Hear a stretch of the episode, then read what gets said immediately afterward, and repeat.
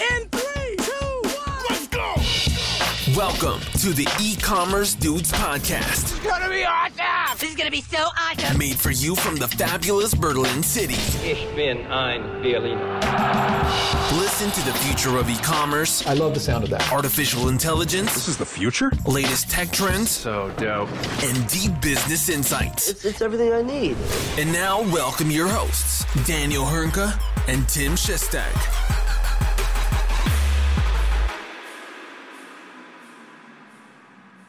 Hallo und herzlich willkommen zu einer erneuten Folge bei den E-Commerce Dudes. Mein Name ist Daniel Höhnke und auch heute wieder mit dabei The One and Only Mr. Handsome, der anscheinend irgendwie zum Friseur gekommen ist, aka der F Flanell ist wieder cool Typ, Tim Chessy Chester. Grüß dich, mein Großer.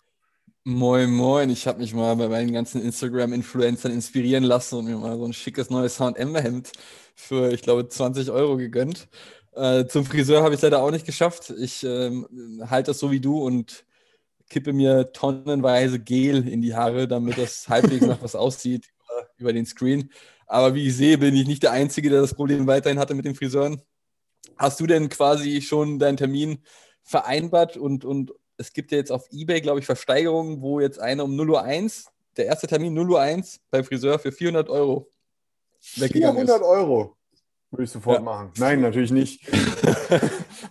natürlich Ja, sind ja nur 0,1 Prozent deines Nettolohns. Ey. Das ist ja, Ja, schön wär's, schön wär's. Äh, nee, ähm, äh, ich habe keinen Termin, weil ähm, die Friseure, die ich ja, also ich habe hier im Kiez drei, die ich so je nach Bedarf und nach Gusto ansteuere.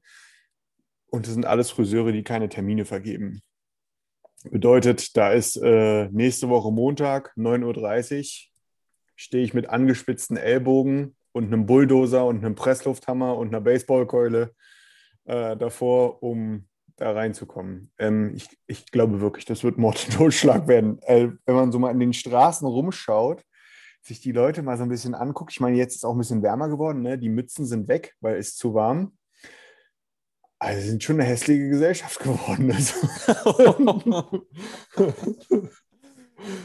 Junge, Junge, Junge, ey, jetzt geht's schon los. Aber es, es ist leider auch kein äh, Ende in Sicht, muss man sagen. Ne? Also, das ist wirklich schmerzhaft. Mal gucken, was da jetzt demnächst wieder beschlossen wird für den 7. März und wie es da weitergeht.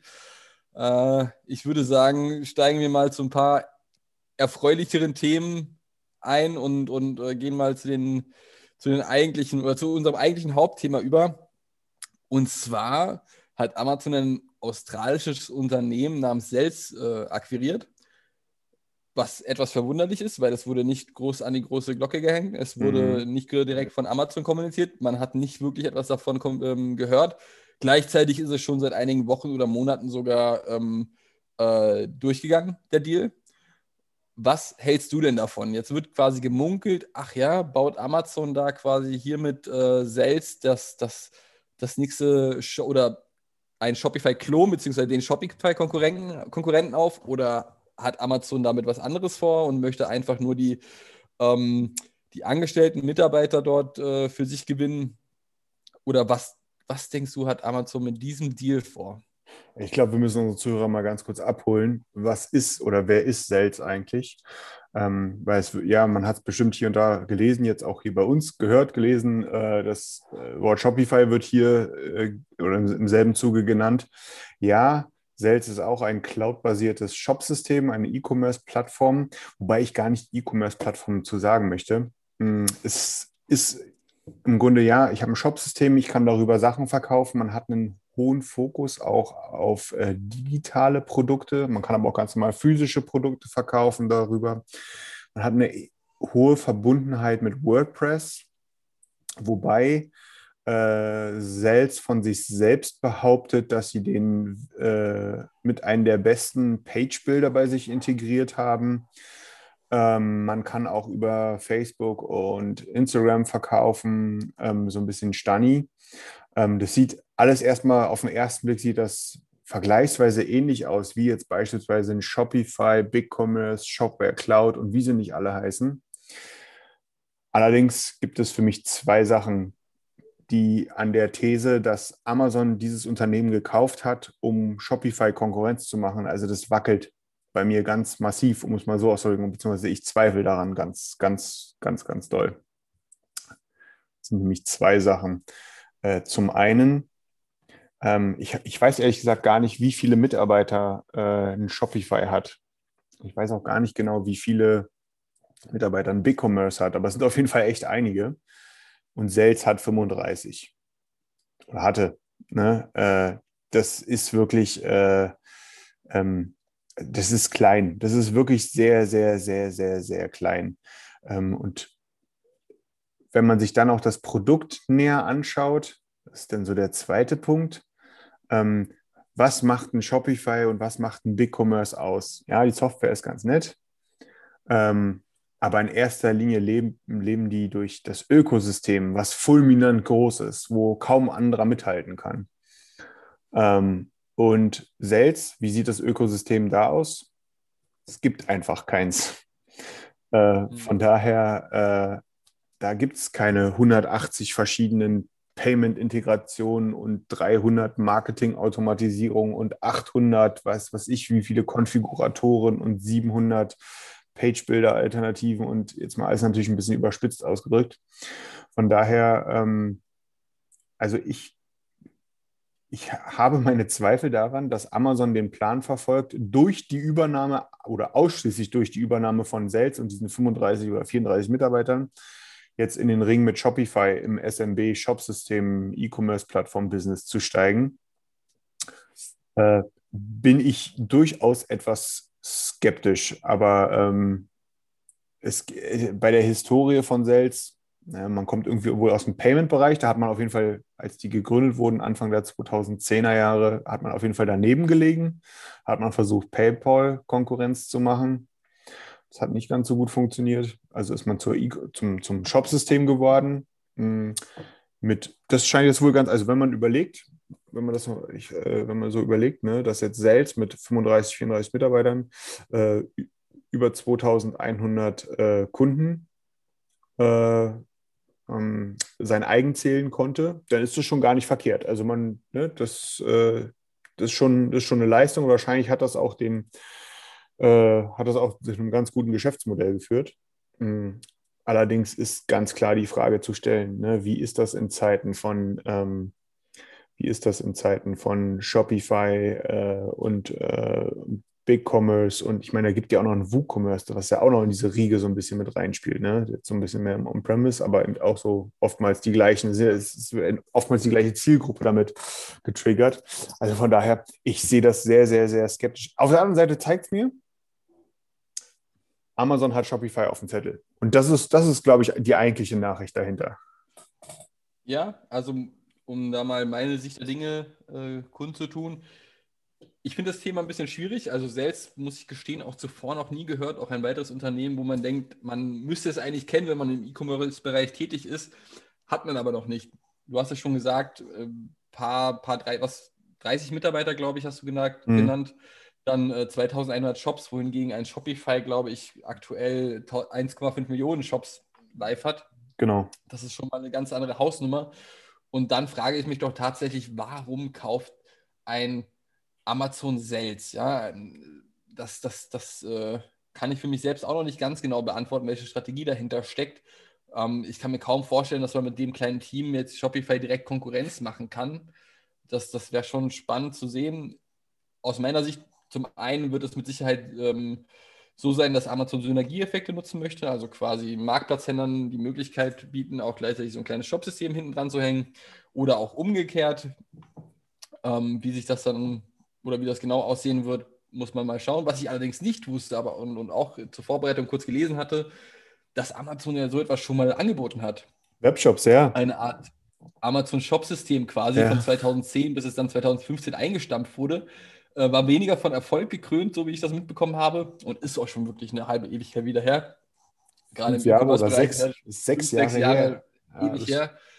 Und wahrscheinlich 2015 auch nicht mehr wirklich beworben worden. Ähm, also da hat man sich scheinbar schon mal die Finger verbrannt. Jetzt möchte man nochmal vielleicht angreifen. Ich bezweifle, nie, bezweifle es, dass, dass Shopify angegriffen werden kann mit Sales. Vielleicht möchte man, wie gesagt, einfach nur den Marktplatzhändlern, den kleineren zumindest, eine Möglichkeit geben, hier, pass auf, kannst du das noch nutzen nebenbei. Ähm, ist ganz cool, bietet ein paar Features und ist äh, vergleichsweise kostengünstig. Bei Sales kann man sich mittlerweile nicht mehr anmelden. Ne? Also es geht jetzt auch nicht, dass man da irgendwie was Neues äh, macht. Äh, von daher. Und jeder weiß eigentlich, so eine, es ist eigentlich ganz cool, wenn du ein funktionierendes Shop-System hast, das mit Amazon verbunden ist in der Regel, weil das ist immer noch ein bisschen Zusatzaufwand, die beiden Schnittstellen zu pflegen. Dementsprechend mal gucken, wie sich das etablieren wird und äh, ob, ob Sales auch zukünftig expandieren wird. Ich, soweit ich weiß, haben die primär australische Kunden und kaum, ähm, kaum bis gar keine europäischen, zumindest vermutlich noch ein paar vereinzelte in den USA. Das kannte sie ja keiner, ne? Also woher auch? Äh, das muss man ja auch ganz klar sagen. Die Frage ist halt jetzt mit, mit Amazon im, äh, im Rücken, als Rückendeckung, haben die natürlich ein gewisses Budget vorhanden, vermutlich ähm, was sie jetzt ein äh, bisschen, bisschen investieren können in unterschiedlichste Bereiche. Ja gut, aber dadurch, dass ich sie keine Kunden mehr annehmen, ist eigentlich für mich ein Zeichen, okay, äh, die Marke Sales wird verschwinden. Weil wenn man niemanden mehr annimmt, wenn man sich nicht mehr für eine, neu registrieren kann, so. Ich weiß nicht. es nicht. Oder die haben einfach, ich, ich kann mir auch vorstellen, dass wenn Amazon mal sagt oder, oder Sales sagt, pass auf, wir wurden von Amazon gekauft, äh, dass sie vielleicht auch mal so überlaufen werden, dass sie das gar nicht mehr managen könnten, man das sukzessive aufbauen möchte. Das äh, kann man alles noch nicht so genau sagen. Was mich halt auch wundert, ist eigentlich, äh, dass Amazon das äh, nicht gerade an die große Glocke hängen wollte, sondern quasi eigentlich nur auf Nachfrage bestätigt hat, dass sie ein Unternehmen gekauft haben namens Sels. So. Ja. Und das ist eher durch Zufall gewesen als, als groß mit Pressemitteilung oder so. Und gab auch keine Kampfansage an Shopify. Vermutlich auch, weil man es nicht als Kampfansage betiteln möchte, sondern vielleicht im, äh, im Verborgenen etwas zunächst arbeiten möchte und das Ganze aufbaut. Mal sehen, was da dieses Jahr noch auf uns zukommt im Bereich Sales. Ja, ich bin gespannt, ob wir da überhaupt noch was mitbekommen oder ob die Sache nicht eventuell einfach in Anführungsstrichen untergeht, weil man sich das Team sozusagen einverleibt oder Kann einverleibt hat. Ne? Das ist definitiv auch irgendwo möglich. Äh, ähm, ja, von daher mal schauen. Ja. Damit würde ich sagen, springen wir mal zum nächsten Thema. Absolut. Ähm, stationärer, Stat ja, lass uns zum nächsten Thema springen. Stationärer Handel versus äh, Zalando online, ja, nicht ganz online Pure Player, aber schon in die Richtung. Ähm, da hat sich C&A vermutlich gebeugt, da sie vermutlich nicht mit Zalando zunächst kooperieren wollten. Aufgrund dem, äh, dem Druck der jetzt auf, äh, wegen der Corona-Pandemie entstanden ist, hat man sich das vielleicht nochmal anders überlegt und nutzt Zalando jetzt als äh, weiteren Marktplatz, um dort letztendlich seine Produkte anbieten zu können und noch mehr Umsatz zu generieren, um das Ganze zumindest in, in kleinen Prozentpunkten abfedern zu können, was da an Millionen Euro Verluste auf CA einhergeht. Was ist denn deine Meinung zu dem Thema? Ja, also ich finde es äh, sowieso ziemlich bemerkenswert, wie jetzt, ähm, also ich finde es, das geht ja immer so ein bisschen, äh, es äh, kommt ja mit einem sehr üblen Beigeschmack immer, wenn man sagt, äh, Unternehmen XY hat von Corona profitiert. Ähm, aber in dem Falle ist es ja nun mal so, das ist ja auch gar nicht negativ gemeint. Ne? Also ist jetzt, äh, Zalando war halt davor ja schon ganz gut aufgestellt. Und was mir persönlich aufgefallen ist, äh, ist auch ein rein subjektives Gefühl schon vorher gewesen, dass einfach das Angebot auf Zalando in den letzten Wochen, Monaten massiv angestiegen ist. Also wirklich massiv angestiegen ist, dass die Auswahl bei so bestimmten, in so bestimmten Bereichen wirklich riesig geworden ist. Wie gesagt, reines Bauchgefühl meinerseits. Ähm, aber äh, das ist das ist schon sehr bemerkenswert. Ähm, und von daher, ja, also CA gehört auf jeden Fall zu einem der großen Fashion-Player, vor allem äh, im, im, stationären Handel, nicht im Online-Bereich. Ähm, wahrscheinlich ist das wirklich, wie du schon erwähnt hast, so wie, wie du andeuten wolltest, ne? so, ein, so, ein, so ein Retten in das kleinere Übel äh, für CA. Äh, weil ganz ja. klar, also die Marke CA, die geht auf jeden Fall wie überall in einem Marktplatz die geht natürlich weiter unter, weil die Marke hier ist hier ganz klar Zalando. Absolut. Also da muss man ja sagen, dass C&A auch einen recht großen eigenen Online-Shop betreibt. Ähm, gleichzeitig wird er aber vermutlich nicht ansatzweise ausreichen, um die Verluste zu decken, die ihm gerade genau. generiert werden. Und man muss sich äh, nun auf Unternehmen oder Partner oder mit Partnern zusammentun, wie ein Zalando, auch wenn man es vielleicht nicht zunächst möchte oder wollte, um dort noch ein bisschen mehr Umsatz abzugreifen, da Zalando die absolute Traffic-Quelle Nummer eins vermutlich im Bereich Mode ist äh, in Deutschland und Europa. Ähm, ja, daher mal gucken, was, was daraus wird. Und letztendlich ist C&A mit Sicherheit nicht der einzige Händler, der, der jetzt äh, an Zalando angebunden werden musste. Da waren ja zig Hunderte noch, Auf die dazu Fall. kamen. Ähm, und klar, Amazon, äh, Amazon sage ich schon, Zalando verlangt jetzt auch, glaube ich, erstmal keine Provision dafür, dass äh, Händler angeschlossen und darüber verkaufen. Das wird sich natürlich zukünftig ändern, das ist ganz klar. Und äh, dann wird Zalando umso mehr Umsätze generieren, weil jetzt möchten wir natürlich die Eintrittsbarriere so gering wie möglich halten, um so Korrekt. viele Händler wie möglich für den Marktplatz zu gewinnen, um dann natürlich etwas mehr abzugreifen, weil letztendlich möchten die das nicht komplett verschenken, sondern da steckt mit Sicherheit ein strategisches Ziel dahinter. Ganz klassisches Heroinspritzenmodell. Ne? äh, äh, ist ja vielleicht auch noch eine kleine, kleine Randnews dabei, ne? dass äh, der, also das, was du gerade beschrieben hast, dieses Marktplatzmodell, das nennt sich ja Connected Retail, ne? wo Filial Filialisten an äh, Zalando angeschlossen werden und darüber als, über den Marktplatz verkauft werden. Das ist jetzt auch in Österreich gestartet und auch dort eben erstmal bis 31. März wird auf jegliche Provision verzichtet.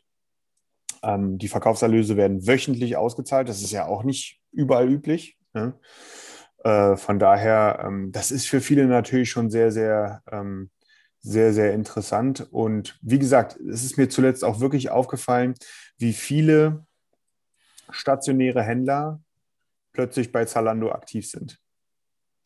Ja, also das ist äh, reines Bauchgefühl natürlich, aber es war wirklich krass, weil es mir wirklich aufgefallen ist. Ähm, und ähm, ja, mit C&A, na, die werden sich ins kleinere Übel gestürzt haben.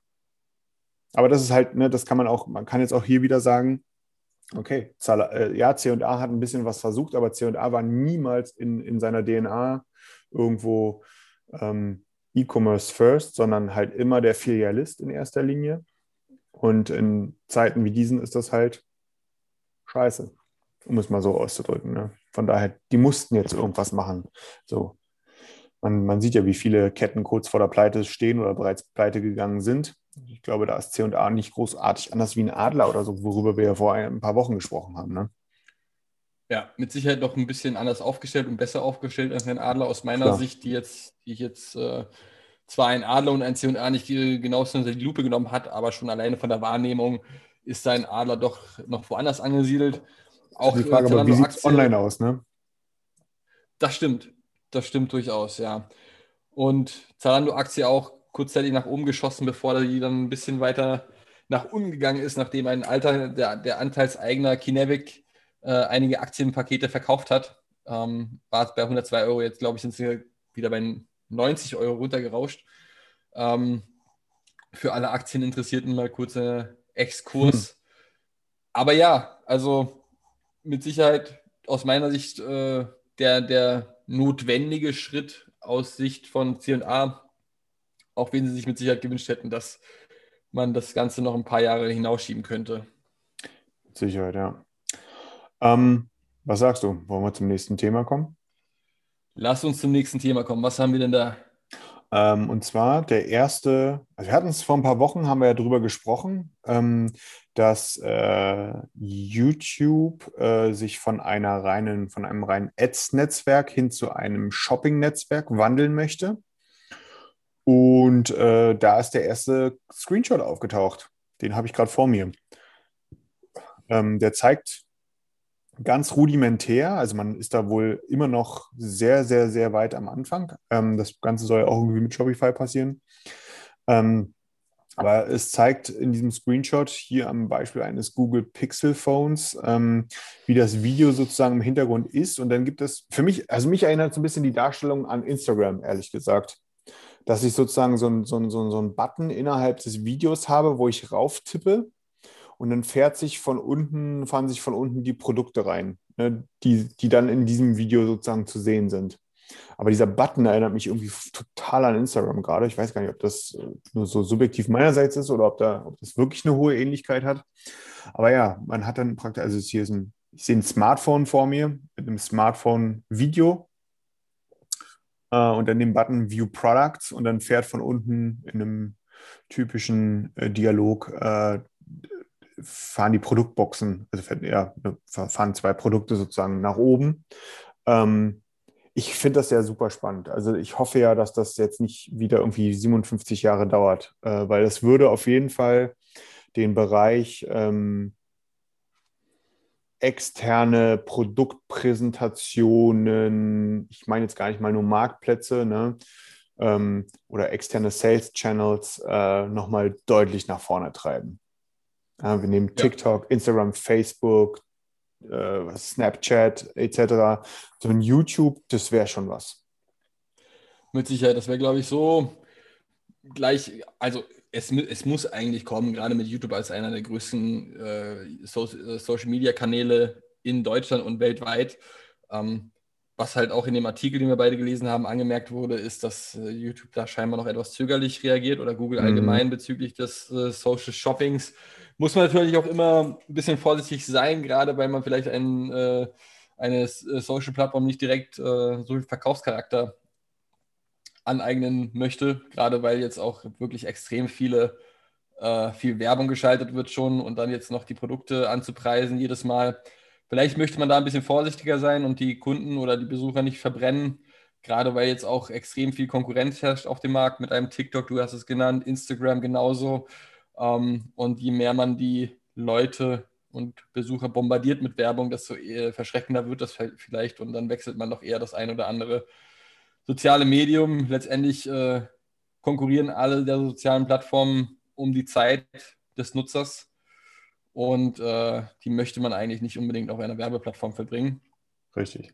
Ja, mal gucken, was da dieses Jahr noch kommt von, von YouTube-Seite aus. Ich denke, es wird notwendig sein, dass sie auch dort äh, frühzeitig im Markt voranschreiten, was Social Shopping angeht. Äh, ich, ich, ich weiß aber nur aus persönlichem Empfinden, wenn ich mir Instagram schon angucke und auf diesen Shopping-Tab klicke, da habe ich schon direkt keine Lust mehr eigentlich, weil ich das so unschön finde alles. Ähm, ja, also mal schauen, was da sich YouTube Gedanken oder was für YouTube, äh, was, was sich für Gedanken YouTube gemacht hat und wie das im Jahr 2021 noch weiter ausgebaut werden könnte. Ich glaube ja, also wenn man, also wenn das Ding irgendwie ein Ansatz, also warum sollte es nicht erfolgreich werden? Ne? Wenn du mit Werbung, Werbung wird ja in der Regel äh, entweder auch auf Klickbasis oder auf, äh, keine Ahnung, so ein Tausender Kontaktpreis oder wie auch immer ne, äh, berechnet. Bei einem, bei einem Produkt ist es ja dann nochmal was anderes, da ergeben sich neue Möglichkeiten. Ich halte es ja in vielerlei Hinsicht für sehr, sehr spannend, äh, weil man da wirklich, also inhaltlich das Thema Video ist natürlich ein tolles Präsentationsmedium, gerade wenn, du, wenn wir überlegen, ne? also man kann ja von äh, Teleshopping halten, was man will, ne? aber eins muss man sagen, zum Teil finde ich persönlich, kann der E-Commerce ja vom Teleshopping echt noch was lernen, wie man Produkte in Szene setzt zum Beispiel. Ne, wie man sich auf dieses einzelne Produkt konzentriert für die paar Minuten, wo es sich nur darum dreht, wo die Sachen angepriesen werden, die Vorteile herausgearbeitet werden und so weiter und so fort. Ähm, ich finde, das ist eine Sache, die hat im E-Commerce in den letzten Jahren mega gelitten. Wir, wir reden immer nur über die großen Sortimente, aber nicht mehr über das einzelne Produkt. Das würde sich ja mit YouTube so ein bisschen wieder naja, ändern, es geht auch heute schon, aber in dem Falle würde es, sage ich mal, wieder eine, eine Plattform geben, wo man das wirklich mal richtig krass antizipieren kann, ne, wo man dann eben auch die Verknüpfung hin zu den Produkten hätte. Das ist super. Und ich sage dir, den Job, ich weiß gar nicht, also den Job, ob es den Job Fulltime gibt, auf jeden Fall gibt es ihn so nebenbei, den YouTube-SEO.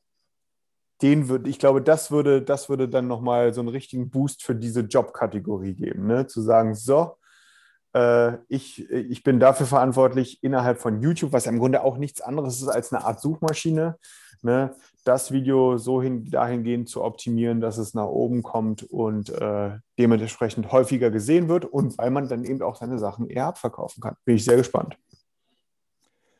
Ja, also du hast schon ganz gut zusammengefasst. Äh, YouTube, SEO, quasi alle äh, bekannten Influencer, die auf YouTube unterwegs sind, sind ja in irgendeiner Art und Weise YouTube äh, SEO-Menschen, die kennen sich da schon recht gut aus, welche Thumbnails du machen musst, welche, wie das Video ungefähr aufgebaut sein soll, äh, um da etwas gut zu ranken. Ja, also auch das Thema Live-Shopping, was du angesprochen hast, es geht ganz klar in die Richtung Das, das sieht man immer mehr. Äh, Vorreiter auch hier, glaube ich, TikTok, die da extrem viel machen in, im Thema Live-Shopping, dass du quasi deine Produkte präsentierst und in Szene setzt und interagierst mit den Fans oder den Zuschauern und direkt Fragen beantworten kannst. All das, was man eigentlich im TV schon dachte, teilweise wäre gestorben, aber irgendwie dennoch immer gut funktioniert hat. Ähm, nur weil wir vielleicht nicht die Zielgruppe sind, haben wir das so wahrgenommen, geht jetzt auch auf die sozialen Medien über. Ja, ich bin gespannt. Wir werden es auf jeden Fall weiter auf dem Schirm behalten. Yes. Dann lass uns weiter zum nächsten Thema springen. Äh, ein weiteres, oder was heißt weiteres, aber in den letzten Wochen und Monaten haben wir sehr oft über Investments und Mehrheitsbeteiligungen gesprochen. Nun ist es bei einer weiteren Firma soweit, ähm, namens Lengo. Lengo hat sich äh, ein Investment gesichert, beziehungsweise Marlin Equity Partners hat sich die Mehrheitsbeteiligung an Lengo gesichert. Vielleicht kannst du kurz ausholen, was das Lengo macht ähm, und wofür die überhaupt stehen. Ähm, gerne. Ähm, ich muss gestehen, wann bin ich das erste Mal mit Lengo in Berührung gekommen? Das ist schon echt eine Weile her. Ich glaube auch so 2015, 2016. Ich bin mir nicht mehr ganz sicher. Ähm, Lengo ist im Grunde, also um es mal vielleicht ohne das ganze Marketing, bla bla oder so, um es, ich hoffe, ich werde der Sache dann auch äh, gerecht oder werde dem Unternehmen damit gerecht. Aber für mich war und ist Lengo ein Unternehmen, was mir als Händler hilft, meine Produkte über ganz viele Kanäle auszusteuern. Sei es Marktplätze, sei es Preisvergleichsportale, Affiliate-Netzwerke, Retargeting, Social Media, whatever.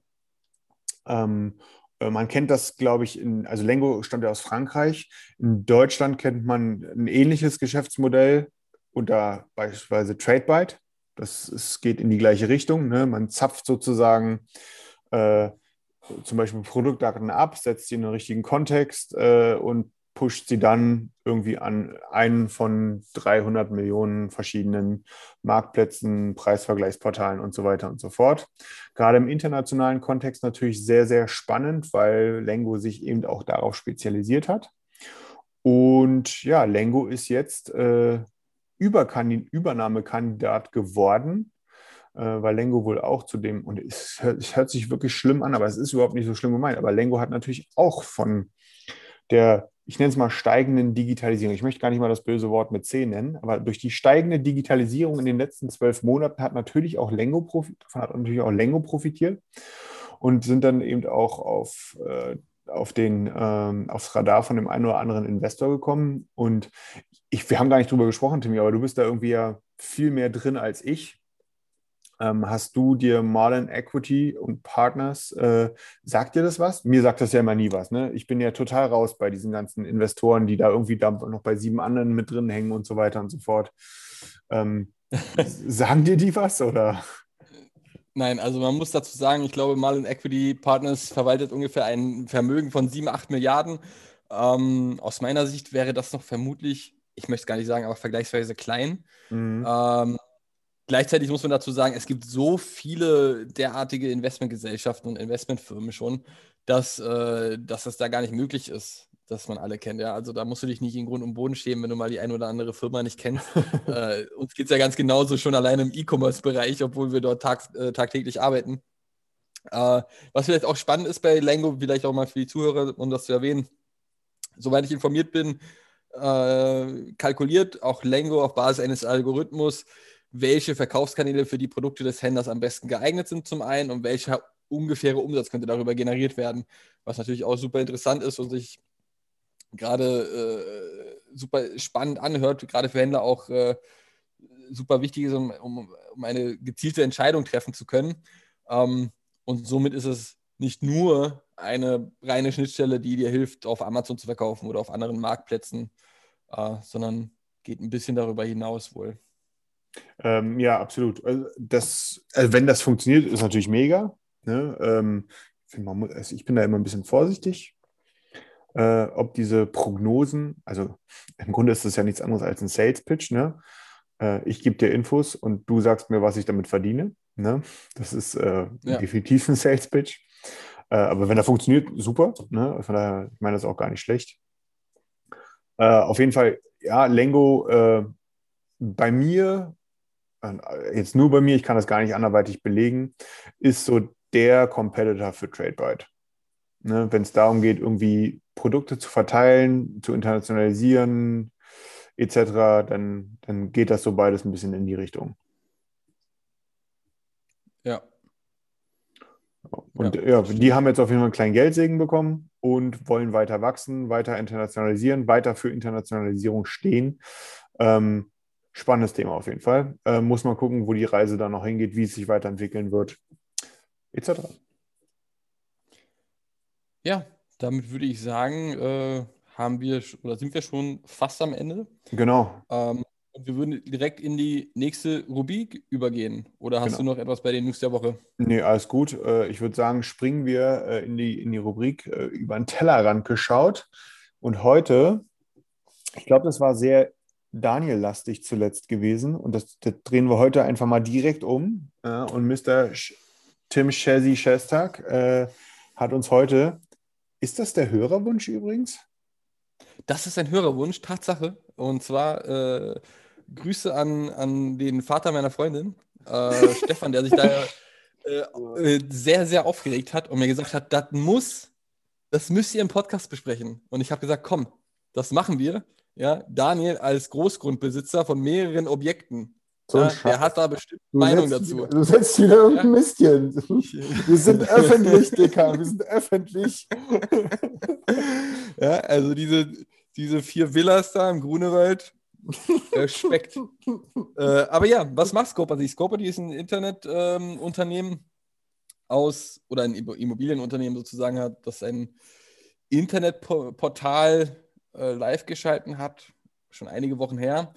Und was kann man auf Scoperty machen? Es ist eigentlich, ja, Traum eines jeden äh, äh, interessanten Stalkers, sage ich mal, der gerne wissen wollen würde, wie viel wert ist denn das Grundstück von meinem Nachbarn nebenan? Oder wie viel wert ist denn mein Grundstück? Wie viel wert ist irgendein Grundstück in Deutschland etc.?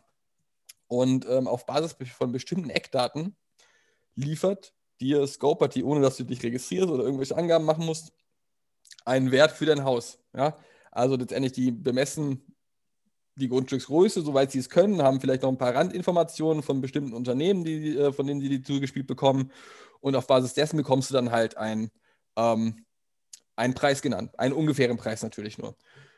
Auf der einen Seite cool, man würde denken, ja, super, mehr Transparenz. Ähm, äh, endlich weiß ich, was ich äh, für ein Haus bezahlen müsste, ohne dass ich einen teuren äh, Gutachter engagiere, der mir das alles mal genau durchkalkuliert und durchberechnet. Und äh, auf der anderen Seite natürlich super unangenehm, gerade für Hausbesitzer, die auf einmal schockiert sind, dass ihr Haus nur so wenig wert sein soll. Ähm, und dann auf einmal vielleicht in Verhandlungen gehen mit einem Käufer und der Käufer sagt, hier, guck mal auf Scope, die bist du nur so und so schlecht bewertet oder so und so gut bewertet. Ähm, und da muss man halt ein bisschen vorsichtig sein, ja, weil letztendlich kann Sco- Scoperty ähm, nicht die Preise kennen, ja, nicht, nicht die genauen zumindest, die wissen ja überhaupt nicht, wie es innen drin aussieht und, und einige Eckdaten fehlen denen auch. Du kannst dich dann natürlich auch, wenn du dich auf Scoperty registrierst, gewisse Punkte ergänzen, sodass der Preis genauer ist. Das Interessante hierbei ist, soweit, soweit ist mein Stand zumindest von letzter Woche, wenn du dich registrieren möchtest, musst du auch direkt eine Handynummer eingeben. Und ich kann mir gut vorstellen, dass wenn du dich als Hausbesitzer registrierst und da ein paar Eckdaten lieferst, dann wirst du nicht wenige Zeit später von Scoperty kontaktiert, ob du denn nicht gewisse Interesse hast, an, äh, daran dein Haus zu verkaufen oder äh, anderweitig zu veräußern. Ähm, also ein bisschen schwieriges Thema. Ich kann das schon verstehen, dass man damit nicht so happy ist, weil das Ganze zwar Transparenz reinbringt, aber ob die Transparenz äh, tatsächlich äh, wahre ist von dem, was dort angegeben ist, mit den paar Parametern, die man zur Verfügung gestellt bekommen hat, wage ich zu bezweifeln. Aber jetzt würde mich mal deine Meinung interessieren. Großgrundbesitzer, mehrere Villen, hier eine Finca, da äh, äh, äh, ein, ein, eine Maisonette-Wohnung, hier hast du deine, deine, deine Wohnungen, die du vermietest, noch für unterschiedlichste Einnahmequellen. Nein, Spaß beiseite. Erzähl mal, was, was ist denn deine, dein Gedankengang dazu? Also ich finde ja prinzipiell, also ich finde Scoperty, ich kannte es jetzt noch nicht. Mm, Und ich finde es auf den ersten Blick so aus der User-Sicht erstmal ziemlich spannend, äh, weil es natürlich sehr interessante Sachen versucht, mir offen zu legen. ich glaube auch, dass, äh, dass in vielerlei Hinsicht, ähm, also ich meine, das, wa- was zählt bei einer Immobilie am meisten, ist die Lage.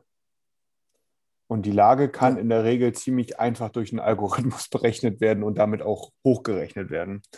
Ähm, ob ich jetzt einen goldenen oder einen Platin ähm, äh, äh, Wasserhahn habe im Bad, das sei mal noch dahingestellt. Ne? Äh, aber ähm, ich glaube, man kann hier auf jeden Fall eine Tendenz liegen. Lustig an der ganzen Geschichte finde ich ja, dass sich hier gerade die Immobilienwirtschaft massiv drüber aufregt. Ähm, Mhm. Und das finde ich zum Beispiel hier wiederum sehr, sehr spannend, weil es auch echt gut ist. Ich finde, dieses Thema ist perfekt für unsere Rubrik über den Tellerrand geschaut. Von daher, Stefan, besten Dank dafür. Ähm, das, äh, äh, das, das zeigt einfach, dass man mit einer vergleichsweise neuen und wahrscheinlich auch wahrlich nicht akkuraten ähm, Lösung, aber mit einer, sage ich mal, sehr einfach zu bedienenden digitalen Lösung ein ganzes althergebrachtes Business durchschütteln kannst. Ich habe mir mal ein paar Sachen vorhin angeschaut. Es ist, also wie sich da die Leute, also wie sich die Leute echauffieren deswegen, Wahnsinn. Und ich glaube auch, weil da auch das ein oder andere Geschäftsmodell hinten dran hängt, was jetzt durch so ein Geschäftsmodell wie von Scoperty nicht mehr so gut funktionieren wird. Ja, also ist natürlich auch eine gewisse ähm, Spielerei dahinter. Das, aber, aber Scoperty sagt eigentlich auch in dem Zuge, ähm, pass auf, Leute, das ist eine Orientierung, die wir euch hier bieten. Es steht Das, hier, ich, äh, genau, ersetzt nicht den, den, den Experten oder so, den Gutachter. Letztendlich kann Scoperty auch eigentlich, außer man gibt es an, oder sie haben anderweitig direkt diese Quellen dazu, ob es einen Keller gibt oder keinen Keller, wie das Ganze aufgebaut ist. Aber es gibt zumindest gewisse Eckinformationen. Zum Beispiel kannst du sehen, okay, ähm, es ist ein Haus, es ist eine Wohnung mit acht Wohnungen im Gebäude oder so. Das ist schon sehr interessant gemacht und das ist natürlich auch eine coole Spielerei, ähm, weil natürlich möchte man gerne wissen, wie viel wert ist mein Haus aktuell, wie viel wert ist, äh, ist das Haus des Nachbarn vielleicht auch noch. Ähm, aber man darf halt wirklich nicht vergessen, dass das quasi maximal eine Orientierung ist und nicht die, äh, die, die Gutachtermeinung dabei ersetzt. Absolut, genau. Aber das, äh, genau das ist es doch. Ne? Es, ist, ähm, es gibt, also was, welche Möglichkeiten hatte ich vor 20, ich mache, ich überspitze das jetzt mal, welche Möglichkeit hatte ich vor 20 Jahren zu sagen, okay, was ist, was ist das hier eigentlich wert, wo ich hier lebe oder so. Ne? Der, und ich glaube, in den letzten 20 Jahren hat sich gar nicht so viel getan. Man guckt praktisch in die, äh, in die äh, Immobilienzeitung, ins Immobilienportal und guckt, was gucken die, äh, was kosten die Immobilien um mich herum. Ja, Mhm. Das ist wahrscheinlich Indikator Nummer eins. Und jetzt kommt hier einer, die das mal, die im Grunde öffentliche Daten abgezapft haben, ja, Katasteramt äh, und so weiter und so fort. Und äh, aus diversen Quellen alles ein bisschen aggregieren, zusammenbringen und da eine Zahl hinten dran setzen. Die, ja, die ist geschätzt, aber da ist jetzt auch, sage ich mal, äh, ist ja jetzt auch nicht komplett aus dem Hut gezaubert. Ne?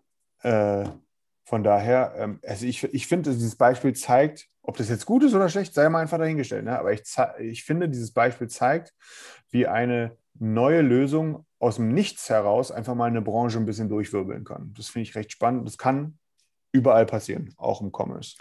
Ja, ist natürlich auch super angenehm hier in dem Fall. Du kannst auch direkt filtern, wenn du auf der Suche nach einem Haus bist oder nach einer Wohnung, die du gerne kaufen möchtest. Das sind einfach Themen, die gab es zumindest zuvor nicht. Zumindest ist mir das nicht bekannt. Ja, Und immer wenn es so etwas Neues gibt, was das Ganze deutlich erleichtert, bevor man sich selbst dort auf die Suche machen muss, äh, zig Seiten im Internet abklappern muss, vielleicht auch noch den ein oder anderen Makler anschauen muss, um da irgendwas Passendes zu finden. Ähm, in dem Zuge ist Scoperty mit Sicherheit nicht verkehrt. Man muss einfach nur mit die Zahlen mit, äh, mit Bedacht berücksichtigen und äh, das Ganze nicht für bare Münze nehmen. richtig, richtig. Aber ich, ich finde es spannend. Ich finde es spannend. Also, Absolut, Äh, absolut. und äh, Dann- dein, dein, dein, dein Schwiegervater an Spee hat sich jetzt äh, wahrscheinlich darüber aufgeregt. Weil bei, ihm Ja, die falsche, weil- weil bei ihm die falsche Zahl steht am Haus. Ja, das, ob das bei ihm die falsche Zahl steht, das weiß ich so gar nicht. Aber ich glaube, er meinte, bei seinen Nachbarn oder so wäre die Zahl verschwindend gering, oder was heißt verschwindend gering, aber deutlich geringer, ähm, als er es zunächst eingeschätzt hätte. Und ich glaube auch, ich bin mir nicht sicher, ob bei ihm auch das so war. Ich glaube, bei ihm war es auch so weit, dass es äh, geringer eingeschätzt wurde, weil man natürlich nicht die ganzen Parameter hat, ähm, die ein Experte da zu, zur Hand ziehen kann. Ähm, dementsprechend kann ich durchaus beide Seiten verstehen, aber ich denke, es ist einfach wichtig, dass klar und äh, deutlich kommuniziert wird, ey, pass auf, das ist eine kleine Spielerei, das ist cool, das hilft zur Orientierung, ihr könnt damit ein bisschen äh, rumsurfen. Äh, gleichzeitig ersetzt das aber nicht den Expertenrat nicht und wenn der Experte etwas sagt, dann hat das deutlich mehr Gewicht als diese Scoparty-Seite.